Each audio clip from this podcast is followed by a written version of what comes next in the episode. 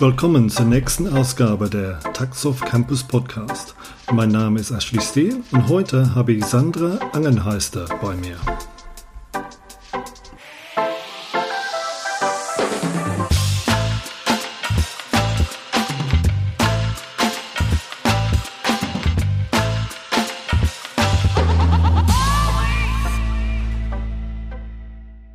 Sandra, das ist sehr schön, dass du bei uns bist heute Abend. Hallo Ashley. Hi, wie geht's dir heute? Alles soweit gut? Ja, ich habe einen schönen arbeitsreichen Tag hinter mir, sehr viel telefoniert und freue mich schon den ganzen Tag auf den Podcast. Ja, das ist doch schön zu hören, ja. Ähm, ich schaue gerade auf deine Webseite, wo da steht Kommunikatorin, IT-Versteherin und Umsetzerin. Und genau. ich denke, wir werden genau zu diesen Punkten zu, zurückkommen im Laufe unseres Gespräches. Aber vielleicht magst du zum Anfang ein bisschen über dein, dein Werdegang, ähm, so quasi, was du in der Vergangenheit gemacht hast und was du momentan machst. Mal ein bisschen was erzählen von dir und, und, und deine berufliche Werdegang. Das wäre ganz nett. Ja, okay, kein Problem. Dann fange ich vielleicht mit dem Kuriosesten an. Äh, die meisten werden sowieso rausfinden. Ich habe mal in meinem Leben Theologie studiert, evangelische Theologie und wollte Pastorin werden. Das äh, mhm. äh, habe ich dann nicht getan und äh, habe dann meine Berufstätigkeit eigentlich äh, von Anfang an, also seit Ende der 90er Jahre, in der IT gefunden. Ich habe mich da zwar als Spezialistin versucht, aber als Theologin wird man da nicht wirklich ernst genommen. Da muss man sich seinen steinigen Weg schon bahnen. Mhm. Ja, und äh, ich bin aber der IT eigentlich treu geblieben. Ich mag das gerne. Ich äh, bin sozusagen zu Internetzeiten eingestiegen und ähm, ich mag das gerne, mit, mit den Menschen zusammenzuarbeiten. Das Thema finde ich spannend und es ist ja auch eine rasante Entwicklung. Also ich finde das sehr spannend auch zu sehen, wie sich die technologischen Möglichkeiten entwickeln. Und da möchte ich auf jeden Fall auch dabei sein und meinen Teil dazu beitragen. Genau, und weil ich, äh, wie gesagt, da ja eigentlich eine echte Quereinsteigerin bin, also ob man das nach 20 Jahren noch sagen kann, weiß ich nicht. Ja, klar, aber aber ähm, ich bin eigentlich immer in so einer Übersetzungsfunktion gelandet. Deswegen sage ich da auch IT-Versteherin. Äh, ich bin eigentlich immer in so Übersetzungsfunktionen gelandet. Ähm, also beispielsweise für Customer Services in IT-Projekten oder auch bei Rollout-Projekten, großen Rollout- und Transformationsprojekten, wo eigentlich es notwendig ist, zwischen äh, der IT oder den IT-Projekten und den Themen zu übersetzen zu Fachbereichen, die mit IT nicht so viel zu tun haben für gewöhnlich. Und, das heißt, ähm, es geht so in, in der erste, in, in, in dem Fall, es geht nicht eigentlich um die Sprache, die man nutzt, um zu sprechen, sondern den, den Inhalt, wie man sich ausdruckt, dass man sich verstehen kann, dass ein Product Manager seine Sprache benutzt oder ein Entwickler seine Sprache äh, benutzt und dass genau, ich sag mal so, dieser Empfänger-Sende-Problem nicht entsteht. Da habe ich das dann so richtig verstanden? Genau, ja, das ist richtig. Also in den meisten Projekten äh, wird das natürlich also über so ein klassisches Projektmanagement, da gibt es Kommunikationsstrukturen. Häufig sind die aber, das muss man der Ehrlichkeit halber sagen, mehr so auf Reporting-Ebene. Und das ist mhm. aus meiner Sicht einfach nicht ausreichend. Also eine Kommunikation ist eben äh, etwas ganzheitlicheres. Ähm, das heißt, die Botschaften, die man sendet, müssen herausgearbeitet werden. Also ich habe jetzt ähm, zuletzt beispielsweise ein, bei einem Rollout äh, von SAP Ariba mitgearbeitet.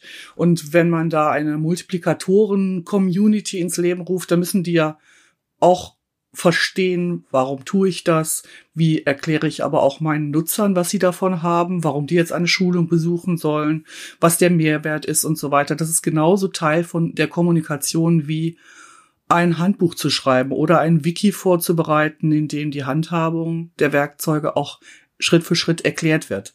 Diese Dinge müssen sehr gut zusammenpassen dann eigentlich ergibt sich der größte Mehrwert aus meiner Sicht. Und das ist das, was ich tue. Das mache ich auch sehr gerne, weil es einfach viel, ähm, ja, man, man bekommt einfach auch mit, wie Technologie zum Beispiel wahrgenommen wird. Und es ist immer eine spannende Sache auch zu sehen, wie kann man denn die Werkzeuge, die in so einem Unternehmen sind, nutzen. Also haben die ein Intranet? Ja oder nein?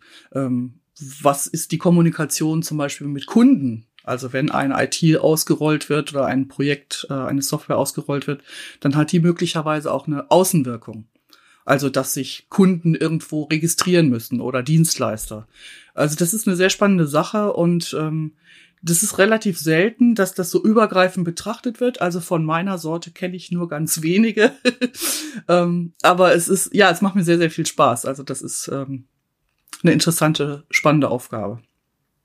Ja, ich denke, dass, dass das Projekt an sowas scheitern kann. Nicht, dass die Leute schlechten Programmierer oder Entwickler oder De Designer sind, aber auch genau, wenn diese Kommunikation äh, nicht ich sag mal, so richtig stattfindet. Wir hatten in unserem ähm, Vorgespräch auch über das Thema ähm, Werkzeuge gesprochen. Du hattest ein schönes Beispiel gebracht da von den, von den Handwerker. Äh, der kommt dann natürlich nicht nur mit einem Schraubenzieher, sondern mit mehreren Schraubenzieher und Zangen und so weiter. Welche Art dann von Sachen gibt es quasi in den, in den Werkzeugen, Kasten oder Framework, Frameworks, wie man das nennen will, äh, die du, ich sag mal so, in dein, deiner täglichen Arbeit dann benutzt oder, oder empfiehlst? Mhm. Also das ist halt, das ist sehr, sehr stark abhängig, äh, finde ich, von dem Projekt und auch von dem äh, der Kultur oder den Werkzeugen, die schon benutzt werden. Also normalerweise wird in agilen Projekten anders kommuniziert als in ähm, nicht agilen oder in sehr großen Organisationen gibt es viel mehr Notwendigkeit, Menschen abzuholen. Da gibt es zum Beispiel auch sehr viel Anteil internationale Kommunikation, wo man mit Missverständnissen auch umgehen muss. Ähm, beispielsweise in so einem internationalen Rollout, da sollte man dann ein bisschen aufpassen, welche Bilder man verwendet, also welche sprachlichen Bilder man verwendet, aber auch welche Abbildungen tatsächlich. Ähm, also so einen echten Werkzeugkoffer gibt es da, glaube ich, nicht. Es ist hauptsächlich wichtig, auch zu wissen, welche Werkzeuge äh, angewendet werden können.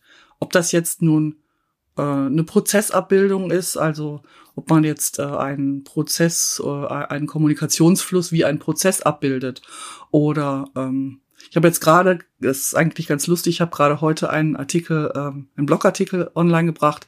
Da habe ich ein äh, Unternehmen interviewt, also zwei Menschen aus einem Interview, äh, Unternehmen interviewt, die machen Domain Storytelling. Das ist auch ein, ein Werkzeug eigentlich, um Anforderungen von Kunden aufzunehmen, da wird von der Fachseite erzählt, was die eigentlich tun, damit die Programmierung entsprechend sein kann. Oder andersrum, die Software-Ingenieure, Software-Developer, die fragen ihre Kunden, was machst du eigentlich den ganzen Tag? Also, was ist eigentlich deine Vorstellung davon, wie ich mit meiner Arbeit dir einen Mehrwert liefern kann? Und das ist, das sind einfache Geschichten, die werden in Bildern aufgeschrieben und aufgemalt. Das ist natürlich auch so ein Werkzeug das man verwenden kann. Ich, ich denke genau dieses Thema, dass der andere Seite verstehst, was der andere haben will und das Warum. Genau. Und nicht, du bist ein Entwickler, ja, deswegen musst du, musst du entwickeln, sondern dass erzählt wird, warum, was ist der Mehrwert, warum brauche ich. Das sind genau vielleicht auch umgekehrt, so ich sag mal so von der Entwicklungsseite aus, warum bestimmte Sachen so gemacht werden mussten oder, oder, oder nicht. Ja, das, ja. Kann, das kann ich mir sehr gut vorstellen. Du hast da nicht, äh, ich sag mal so, zwei Schlüsselwörter äh, in, in, in dem letzten Satz gesagt, da würde ich mal gerne ein bisschen tiefer reingehen. Das Thema Bilder als Hilfsmittel, ja, wo, wenn ich dich richtig verstanden habe, wirklich Leute zusammenzubringen, dass, dass, dass alle Leute an einem, ich sag mal so, Whiteboard oder Flipchart schauen und genau das Gleiche mal anschauen. Ist, habe ich das dann so richtig verstanden, wie du das so erzählt hast? Ja, also Bilder, ähm, das ist ja ein weites Feld. Man kann in, also beispielsweise in äh, so Informationssicherheitskampagnen oder auch bei Rollouts, äh, da werden gerne mehrere Bilder verwendet. Also einmal Abbildungen wirkliche, aber auch sprachliche Bilder, also Redensarten zum Beispiel. Und ähm, da muss man sehr genau hingucken und man sollte auch einfach mal seine Community, also die Menschen, die angesprochen werden, fragen, ob sie das verstehen. Also das ist ja schön, wenn man in bei einer Bierlaune vielleicht mal eine super Idee hatte für ein tolles Maskottchen oder für einen witzigen äh, Spruch. Also gerne übrigens aus Filmen zitiert. Aber das Zielpublikum hat keine Ahnung, was man damit meint. Da macht es schon Sinn, die auch mal zu fragen. Oder ich hatte dir ja diese äh, Geschichte erzählt äh, mit dem Huhn. Ähm, zum Beispiel. Das, also ja, das ist eine super Geschichte. Das ja. musst du auf jeden Fall erzählen. Ja, ja, das ist wirklich genau. klasse. Ja. Äh, das war für mich wirklich so ein Aha-Erlebnis, weil ähm, ich hatte vor einigen Jahren äh, Kontakt zu einem ähm, jungen Mann, der recht frisch in Deutschland angekommen war und der lernte gerade Deutsch lesen und schreiben. Ähm, und der kam aus einem sehr anderen Kulturkreis. Und dann haben wir Sprach, also haben wir zusammen Deutsch gelernt und ähm, Einmal waren wir zu Besuch bei Kindern Und die hatten so Sprachkärtchen. Also die haben auch gerade lesen und schreiben gelernt. Und das waren so Kärtchen. Ich weiß gar nicht, ob es da einen Fachbegriff gibt. Da ist auf der einen Seite ist das Bild und auf der anderen Seite steht das deutsche Wort geschrieben. Und dann streckte er mir so ein Kärtchen entgegen und sagte, Sandra, was ist das Huhn? Und ich sagte, it's a chicken. Und da sagte der, nein, das ist kein, das ist, this is not a chicken, das ist kein Huhn du willst mich doch veralbern. Also das hat er natürlich so nicht gesagt, aber das war so der Unterton. Und wir haben zehn Minuten herumgerätselt, was eigentlich das Problem oder was eigentlich das Thema ist. Und irgendwann habe ich ihn gefragt, ähm, how does your chicken look like? Also wie sieht denn dein Huhn aus? Und da sagte er, mein, dieses Huhn hier ist groß und weiß und fett. Und mein Huhn ist ein kleines, mageres Tier. Und es ist auf jeden Fall schwarz oder braun. Ich habe ein bisschen gestutzt. Wir haben auch zusammen gelacht, aber es ist eigentlich genau das beste Beispiel für ähm, die Art von, also wie Fu Kommunikation funktioniert. Man muss an irgendeinen gemeinsamen Erfahrungshorizont anknüpfen. Wenn ihr das Tier nicht kennt oder es so anders aussieht als das Tier, das gleiche Tier, das ich kenne, ähm, dann kann man einfach nicht miteinander reden. Also man kann einfach, man muss einem irgendwo einen gemeinsamen Nenner finden, man muss irgendwo einen Erfahrungshorizont haben, auf dem man aufbauen kann. Ja, also wenn wir wenigstens sagen, okay, einigen wir uns drauf, es gibt Hühner, die sind unterschiedlich, dann ist das schon deutlich einen Schritt weiter, als äh, unsere Diskussion am Anfang da war. Man muss es dann nicht für selbstverständlich nehmen, dass jeder die gleiche Interpretation oder, oder Bild von etwas hat. Ja, ich nutze immer den Beispiel und den sprachlichen Beispiel, äh, wenn ein Engländer und ein, eine, eine Deutsche über das Thema Igel nachdenken. Der Engländer denkt an einen Hedgehog, ja.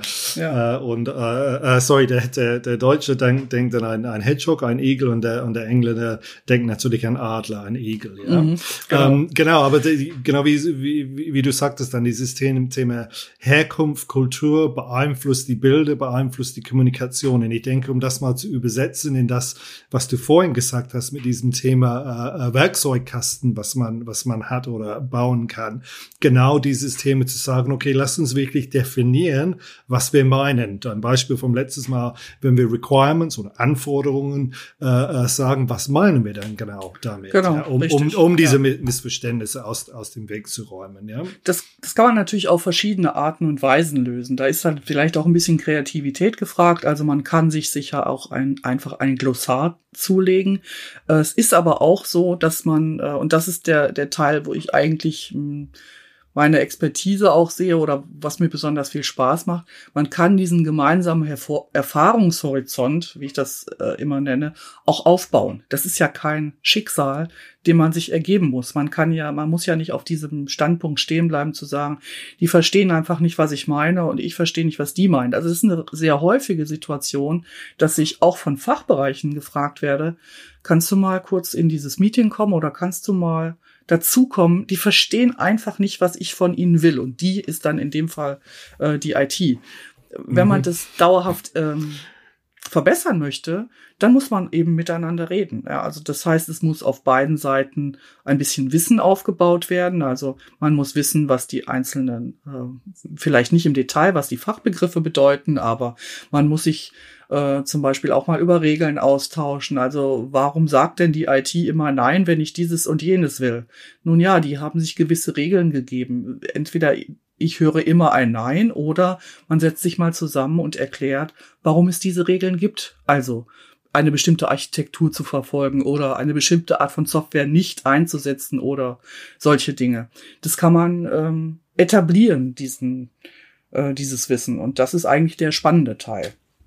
Und das ist genau diese Umsetzerin, wie du sagst, und vielleicht auch die, die Moderationsrolle, um dann wirklich diese, diese Umsetzen von den, ich sag mal so, verschiedenen Sprachen oder, oder, oder Ideen mal, die, ich sag mal so, die Brücke dazwischen zu bauen. Mhm, genau, so ist es. Ähm, Spra Sprache auch. Du hattest auch vorhin gesagt, internationale Projekte, ähm, wo, ich sag mal so, normalerweise dann die Sprache des Projektes ist die, ist die englische Sprache.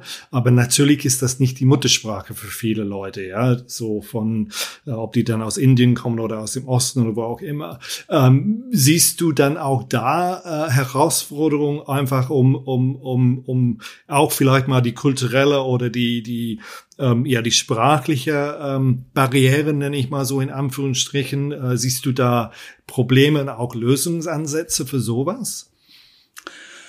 Ja, ich denke, da gibt es natürlich verschiedene Möglichkeiten. Äh, jetzt ins, insbesondere in so Zeiten, wo man sich sowieso nicht äh, sieht, auch wenn man ein Büro teilt zum Beispiel, ähm, wird das vielleicht noch mal deutlich. Also ich, ich merke, dass man viel mehr Zeit braucht, um jemanden kennenzulernen, den man mhm. nicht sehen kann zum Beispiel. Ähm, das heißt, äh, wenn man die Gelegenheit hat, also früher war das dann gang und gäbe, dass man sich mal zu größeren Treffen zusammengefunden hat und machen wir uns nichts vor, die eigentliche, das eigentliche Kennenlernen hat außerhalb dieser Meetings stattgefunden. Man steht zusammen irgendwie am Coffee Point oder ähm, man macht zusammen eine Mittagspause oder sonst irgendwas. Da lernt man ja auch viel äh, über das informelle mit, äh, miteinander umgehen und das ist eben nicht nur, aber auch eine sprachliche äh, Komponente. Viele Menschen kennen das Thema auch aus einfachem Projektmanagement. Also dafür muss man nicht speziell IT betrachten, aber in jedem Projekt, ähm, das international ist, stellt man fest, dass ähm, wenn die Deutschen fragen, seid ihr fertig? Dann ist die Antwort äh, ja, nicht immer ja. Also die mhm. Antwort von den Nichtdeutschen. Ja, das ist, äh, mhm. äh, da, da gibt es ja wirklich lustige Vorurteile, die sich aber doch häufig bestätigen. Ein Ja oder ein Nein zu einer Deadline zum Beispiel ist nicht immer ein Ja oder Nein, wie ich das verstehe. Ähm, ich, das, ja, das ich heißt, denke, da ist es, ich denke, da ist es immer wichtig, wirklich zu fragen, um zu verstehen, was bedeutet dieses Ja oder dieses Nein. Ja, was ist dann eigentlich ja, damit genau. gemeint? Ja. Ja, ja, und ich denke, wenn die, wenn, wenn die Leute dann auch, ich sag mal so einverstanden sind, dass diese Art von Fragen kommen, das ist keine böse Frage, ja, so was, was du bist nicht fertig, sondern nur zu verstehen, was hast du wirklich gemeint mit deiner Aussage. Genau, und es geht ja auch am Ende nicht nur darum, sprachlich äh, klar zu machen, du hast aber ja gesagt, dann glaube ich, dass du auch fertig bist, sondern ähm, auch das ist ja im Prinzip in jedem Projektmanagement so, äh, nochmal deutlich zu machen, dass es darum geht, ein gemeinsames Ziel zu erreichen.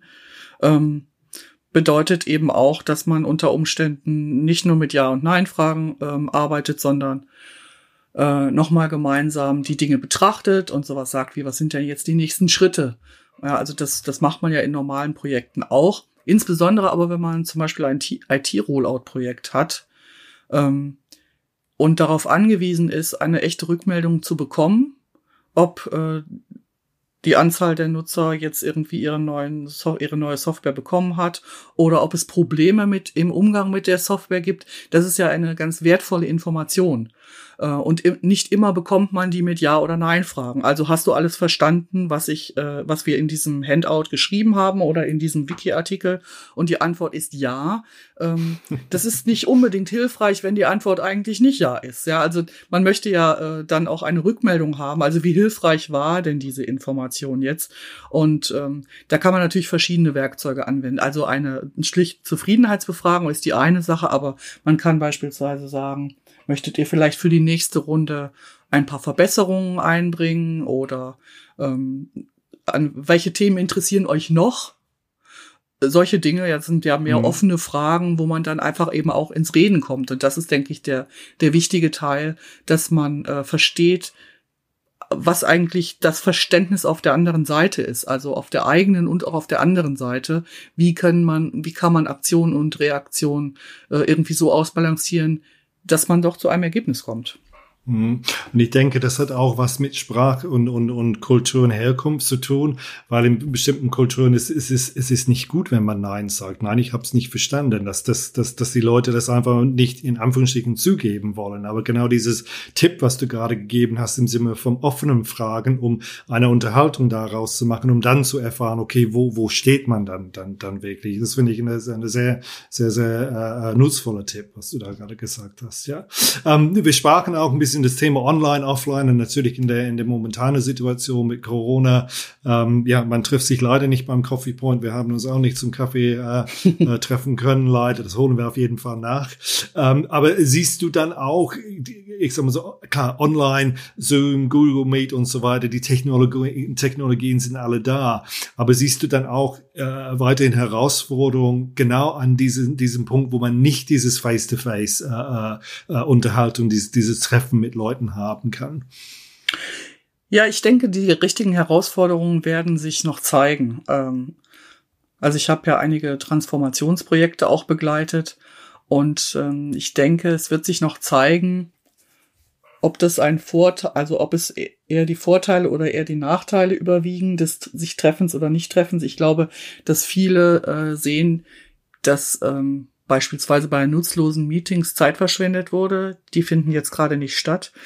Das, mhm. ja, hat, ja, das, das hat bestimmt, sehr guter Punkt, ja. ja, das hat sicher einen Einfluss auch auf äh, die Art und Weise, zum Beispiel wie Meetings funktionieren.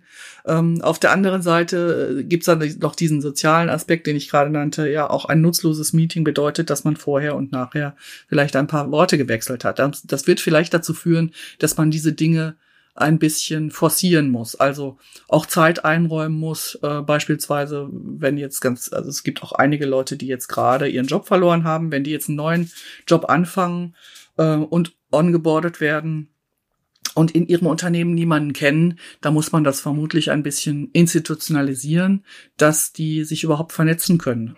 Also das, das denke ich, wird in der nächsten äh, Zeit auch passieren.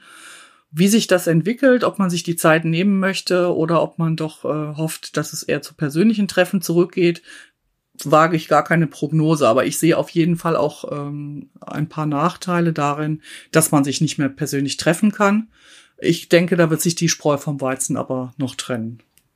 Ja, und ich denke, dass die Situation also wir lernen jetzt mit einer neuen Situation umzugehen. Und genau wie du sagst, es gibt Vor-, Vor und Nachteile. Aber ich sehe auch so ein bisschen Momentum, dass dieses Thema Homeoffice oder Remote Arbeit, das ist eher mehr selbstverständlich ist gut forciert durch die Situation momentan. Aber das vielleicht in der Vergangenheit, wo jemand gesagt hat, nee, derjenige muss im Büro sein, weil sonst denke ich nicht, dass er arbeitet, dass dieses, dieses Wandel im, im, im Denken passiert momentan. Hast du dann auch so solche Erfahrungen oder, oder ähm, hast du das auch so gesehen?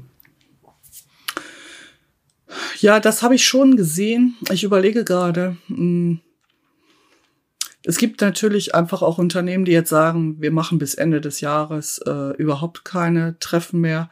Aber was, was ich, äh, also jetzt gerade bin ich haupt eigentlich fast nur im Homeoffice. Ich habe seit Ende März niemanden mehr in einem Büro getroffen.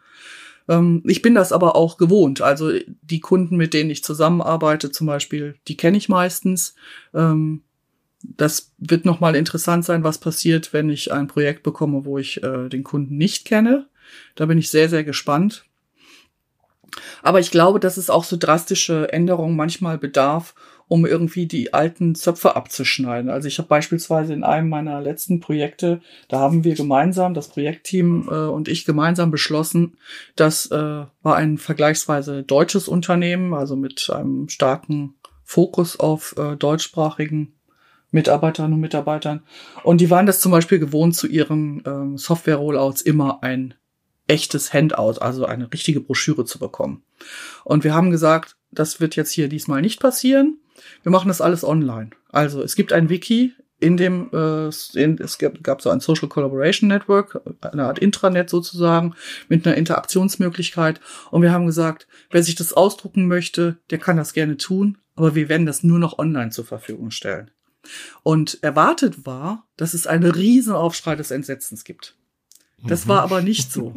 ja, vollkommen überraschend gab es gar keine Reaktion. Also ich glaube, wir sind genau zweimal gefragt worden, ob man sich das denn auch ausdrucken könnte. Dann äh, habe ich mit der neuen PowerPoint-Version ein kleines Video gedreht, ähm, how to print, also ne, wie ich diese Anleitung ausdrucke. Und dann war die Frage erledigt. Ja. Und vorher hat man sich wahrscheinlich so viele Gedanken gemacht, oh, wie wird das dann ankommen, wird es einen Aufschrei geben und dann das ist auch Arbeit. nicht so. Ja, das ja. ist auch richtig viel ja. Arbeit, denn man muss es layouten und so weiter. Und wenn man es aktualisieren will, dann muss man schauen, dass es immer die letzte Version ist. Und dann sagt jemand, ja, aber das steht hier gar nicht. Und dann schaut man drauf die Versionsnummer, das ist von vor zwei Jahren, das geht auch so nicht mehr und so weiter. Also das war aber einfach einfach mal, ja, wir haben da einfach eine relativ drastische Entscheidung getroffen und es war eine gute Entscheidung. Das hätte ja. vielleicht auch anders ausgehen können, aber deswegen bin ich gespannt, aber ich glaube, dass äh, einiges Positive auch für die Arbeitswelt, also zumindest da, den Teil, der digital abbildbar ist, geben wird. Ja, denke ich auch, ja. Ja, wir haben über verschiedene Themen gesprochen, äh, dieses Thema Umsetzen, ähm, Bilder, Sprache, Online, Offline-Kultur, da war eine Menge, Menge interessanter äh, Punkte, die du da angesprochen hast. Gibt es einen Tipp, was du uns mal auf den Weg gehen, geben möchtest zum Schluss, wenn du sagst, denk an eine Sache, ähm, Vera, hättest du da so einen Tipp für uns? Ja, ich habe einen Tipp und zwar, ich habe, ich überlege immer, wenn jemand sagt, ah, ich weiß gar nicht, wie ich das sagen soll, da habe ich, ich muss sagen, ich weiß nicht mal, ob ich jemand Fremdes zitiere, aber der Spruch ist, wenn es richtig kompliziert ist, dann nimm dir die Zeit und mach es einfach. Mhm. Also im Sinne von äh, Kommunikation über IT, es ist kompliziert. Es ist nicht verständlich ähm, es ist ein Spezialwissen, das man nicht einfach so verstehen kann. Und ähm, wenn man aber komplexe Sachverhalte darstellen möchte, dann muss man sich die Zeit nehmen und es einfach machen. Also es so erklären, dass es auch der eigene Vater oder die Oma versteht. Also so ein bisschen wie die Sendung mit der Maus, aber bitte auch auf Augenhöhe und am besten mit mhm. echten, ja, mit echten Anwendungsfällen, ja, die einen Mehrwert zum Beispiel erklären. Ähm, so ähnlich wie, ich weiß nicht, ob du die kennst, es gibt ja äh, diese Dame, äh, die gerade mit im, in ihrem Thema Wissenschaftskommunikation einige Preise gewonnen hat, ähm, die das auch eigentlich genauso macht.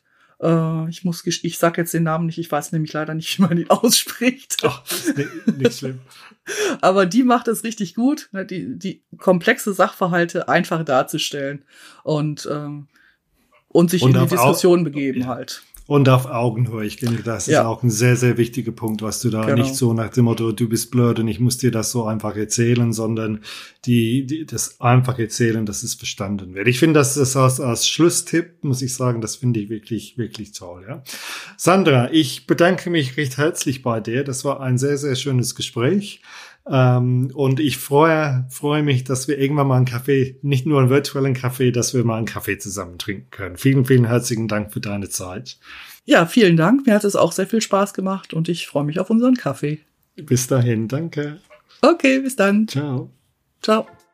Taxoff Campus Podcast. Der Podcast für Software und IT Professionals. Im Taxoff Campus Podcast beschäftigen wir uns mit einem breiten Themenspektrum, um euch zu helfen Praxisfragen zur Technologie, aber genauso Fragen zur Umsetzung, Prozessen oder Projektorganisation.